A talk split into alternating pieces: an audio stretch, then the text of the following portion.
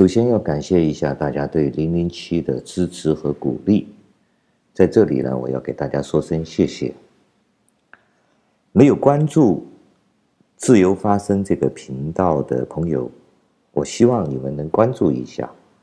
在全球化的今天呢，非常有意思的是，中国人独立发出自己声音的人，在 YouTube 上的并不是很多。敢于说出中国大陆的一些真实情况的人就更加的少了。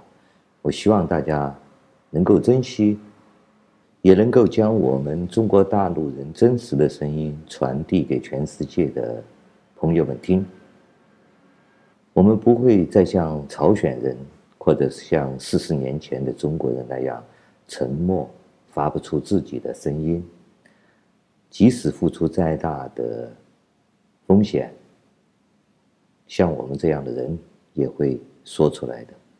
本期节目呢，我想和香港的有些所谓的蓝丝啊，来分享一下我的一些看法。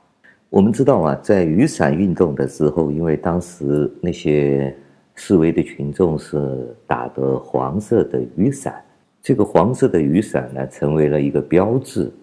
后来有很多香港的示威群众呢，就用那个黄色的丝带啊，配在身上。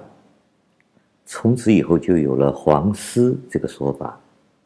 而蓝丝呢，蓝丝带实际上是一种蓝丝带啊。它的发起人，我记忆很清晰啊，就是向华强的老婆组织的一个支持当时香港政府的这么一个政治活动。他们为了区别于这个雨伞运动当时的黄色雨伞，他们就弄了一些蓝色的丝带佩戴在身上，就是所谓的蓝丝。而这个向华强的这个老婆啊，我们。中国大陆人呐、啊，个个都很清楚的，他是香港最大的黑帮的大大哥。而这个向华强的老婆向太太为什么要支持香港政府对雨伞运动镇压打击呢？很明显，就是因为他在中国大陆啊做电影生意啊，基本上就是在中国大陆做的。和中国大陆是密不可分的，甚至我们还看到中国大陆的人还在嘲笑他跑去井冈山穿上红军的衣服啊，去重走红军路的。也就是说，在我们中国大陆人的心目中啊，这帮就是一帮强盗土匪，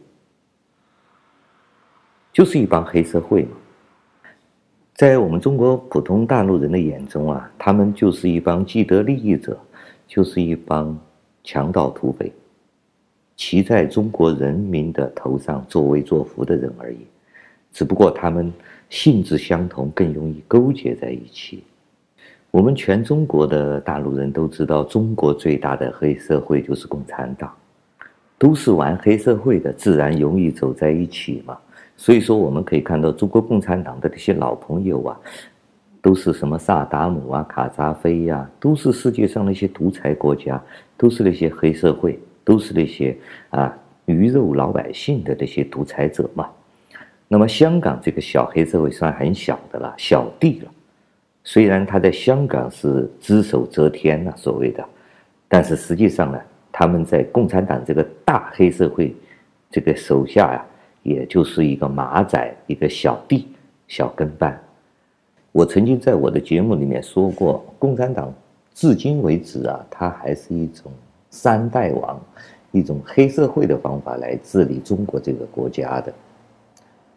虽然习近平整天在喊所谓的依法治国，但是我们可以很明显的看得出来，中国的法律是被共产党牢牢的掌控在他自己的。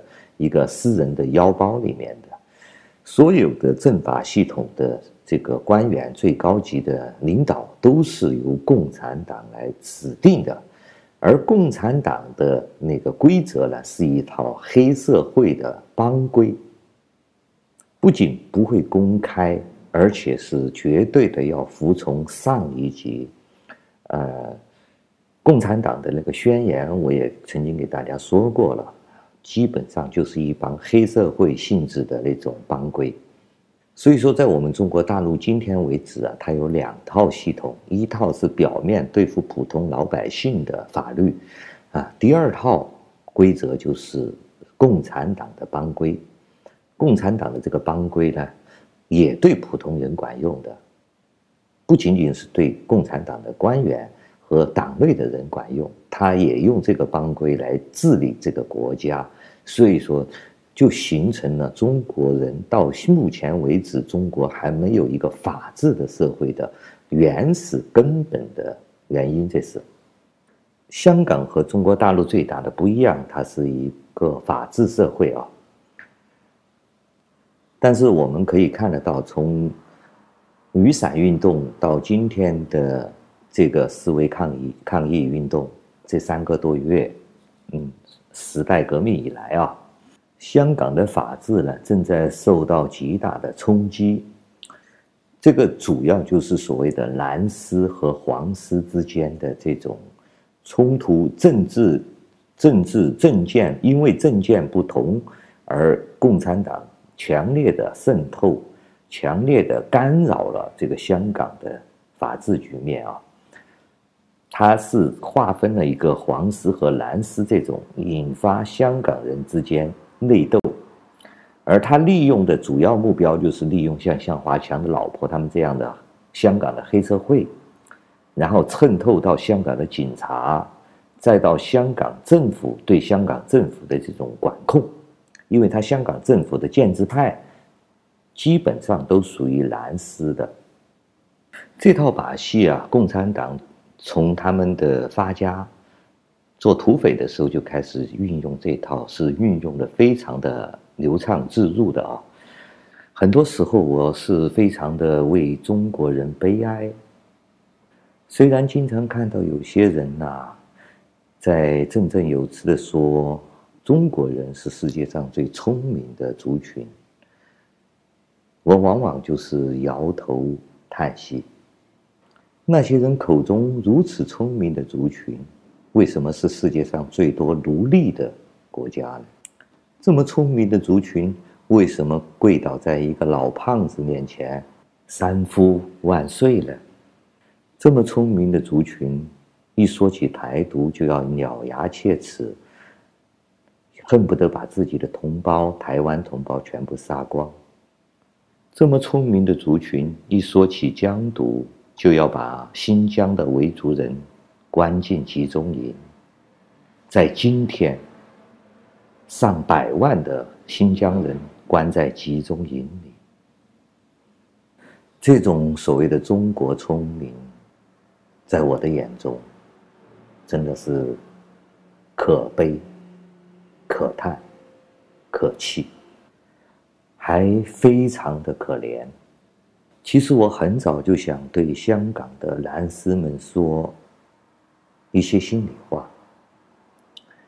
虽然今天香港人分为蓝丝、黄丝、建制派、泛民主派这些很多种类，有的人是觉得在共产党的面前还是很有价值的，还能利用的。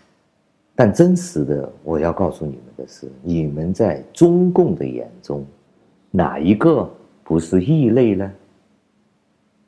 你们的名字叫香港人，就注定了你们还没有做奴隶，你们没有像我们中国人一样跪倒在这个老胖子面前，你们就不配做奴隶的。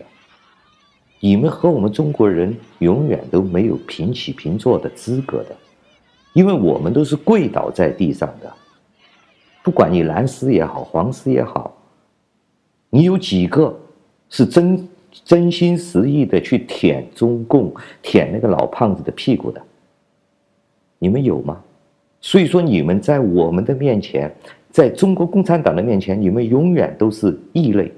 你们和昨天的新疆人、西藏人，明天的台湾人，你们的性质是一样的。你们的最终的归属是集中营，如此简单。如此清晰明了的前车之鉴摆在这里，你们还要蓝丝黄丝还要互相争斗，我觉得非常的滑稽，可笑。这难道就是中国式的所谓的聪明吗？我给大家说一个例子啊，在国共内战的时候啊，很多国民党的官员、国民党的部队啊。发动了所谓的起义，起义就是投诚嘛，就是诚，每一个军啊，一个师啊，整个建制的部队就怎么样呢？起义了，就反反蒋介石，反反国民党了，就直接呃带着家伙，带着武器，带着人一起就投降，投奔共产党了。这当然也有很多宣传，也有很多那些大佬。就是当时的那些所谓的梁振英啊、林郑月娥这样的人就被收买了之后，他就带领所有的人就投降了，就去起义了。那么这些人的这些部队啊，比如说陈建制的这些部队的下场是什么？大家知道吗？朝鲜战争我们知道爆发的时候，这些人就完完整整的做了炮灰。直接冲在第一线，几乎都死光的。那些没有继续当兵、死在朝鲜战场上那些人，解甲归田做老百姓的，会怎么样呢？中国有句古话叫“生不如死”，用在他们身上就非常的贴切。这几十年来，每一次政治运动。最后的文化大革命中，很多人活着可能还不如一个畜生，还没有一个狗活得有尊严，对吧？我们知道，北平当年有一个将军叫傅作义，他就是投诚的，当然他是没有被在这个各种运动中没有被他没有被整死啊。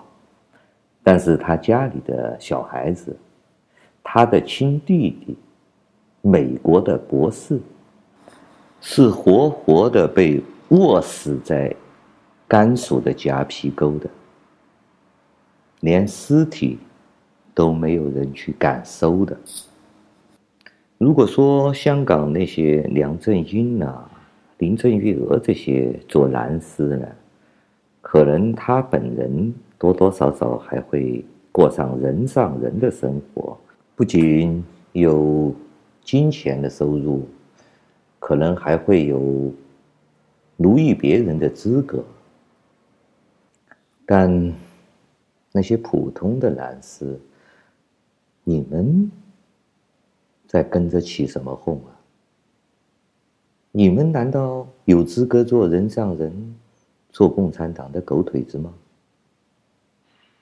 今天喂你几块骨头吃，只不过是为了明天杀了你过年而已。连这点起码的道理都不懂，做人还有啥意义呢？如果说在现代社会不知道什么叫自由人，活在香港的话，要去千方百计的做一条狗腿子，为着眼前的那个一餐饭，为了眼前的一点点利益，出卖自己的灵魂，出卖自己的自由，这样的人也叫聪明人。也许你的今天还可以吃饱饭，但是你的儿孙。将永远生活在恐惧之中，和今天的西藏人、新疆人一样，你们的子子孙孙都是奴隶，都是奴才。如此简单的道理都不明白，还叫聪明人？在我看来，还不如。一条狗。感谢大家收听今天的自由发声，我们下次再见。